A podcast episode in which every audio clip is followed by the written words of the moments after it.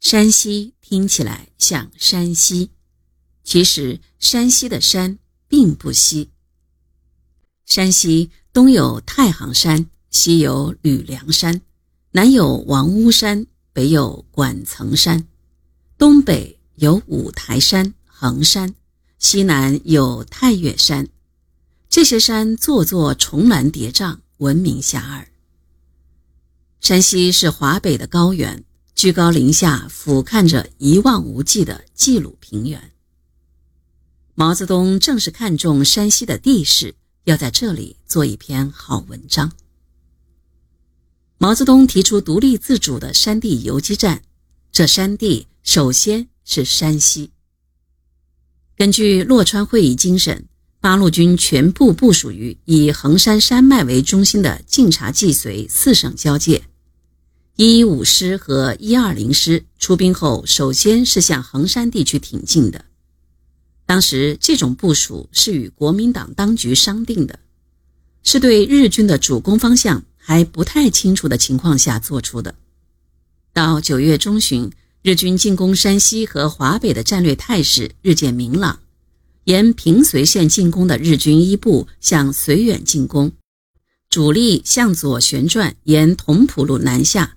向雁门关、如月口进攻，另一部则向晋东北平型关地区进犯，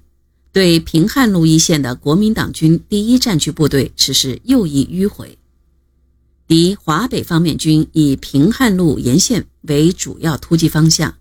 以一部沿平汉路及其两侧南犯，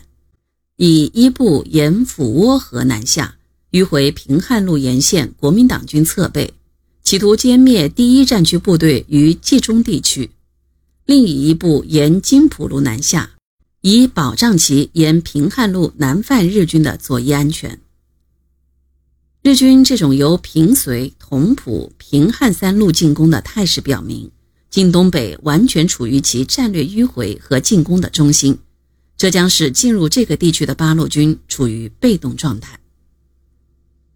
九月十七日。毛泽东判断，敌之战略计划是以大迂回姿势，企图夺取太原，威胁平汉线中央军，而最后击破之，夺取黄河以北；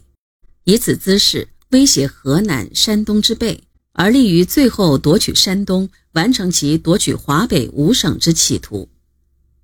判断衡山山脉必为敌军夺取晋察冀三省之战略中枢，因此。过去决定八路军全部在衡山山脉创造游击根据地的计划，在上述敌我情况下已根本上不适用了。此时如依原计划执行，将全部处于敌之大迂回中，完全陷入被动地位。为战略上展开机动地位，即展开于敌之侧翼，前置敌之进攻太原与继续南下。援助晋绥军，使之不过于损失力量，为真正进行独立自主的山地游击战，为广泛发动群众、组织义勇军、创造游击根据地、支持华北游击战争，并为扩大八路军本身起见，毛泽东变更原定部署，采取如下战略部署：第一二零师转至以管层山脉为依托的晋西北地区。第一二九师于适当时机进至以吕梁山脉为依托的晋西南地区，第一一五师则进入衡山山脉南段，并准备逐渐南移，展开于太行、太岳两山脉中。这就是有名的变更八路军战略部署文电。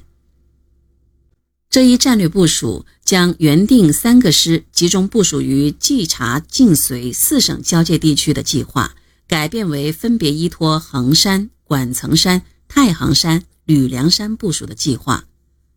这一部署的用意就是以八路军在山西四角展开，防止处于敌之战略进攻和包围的中间，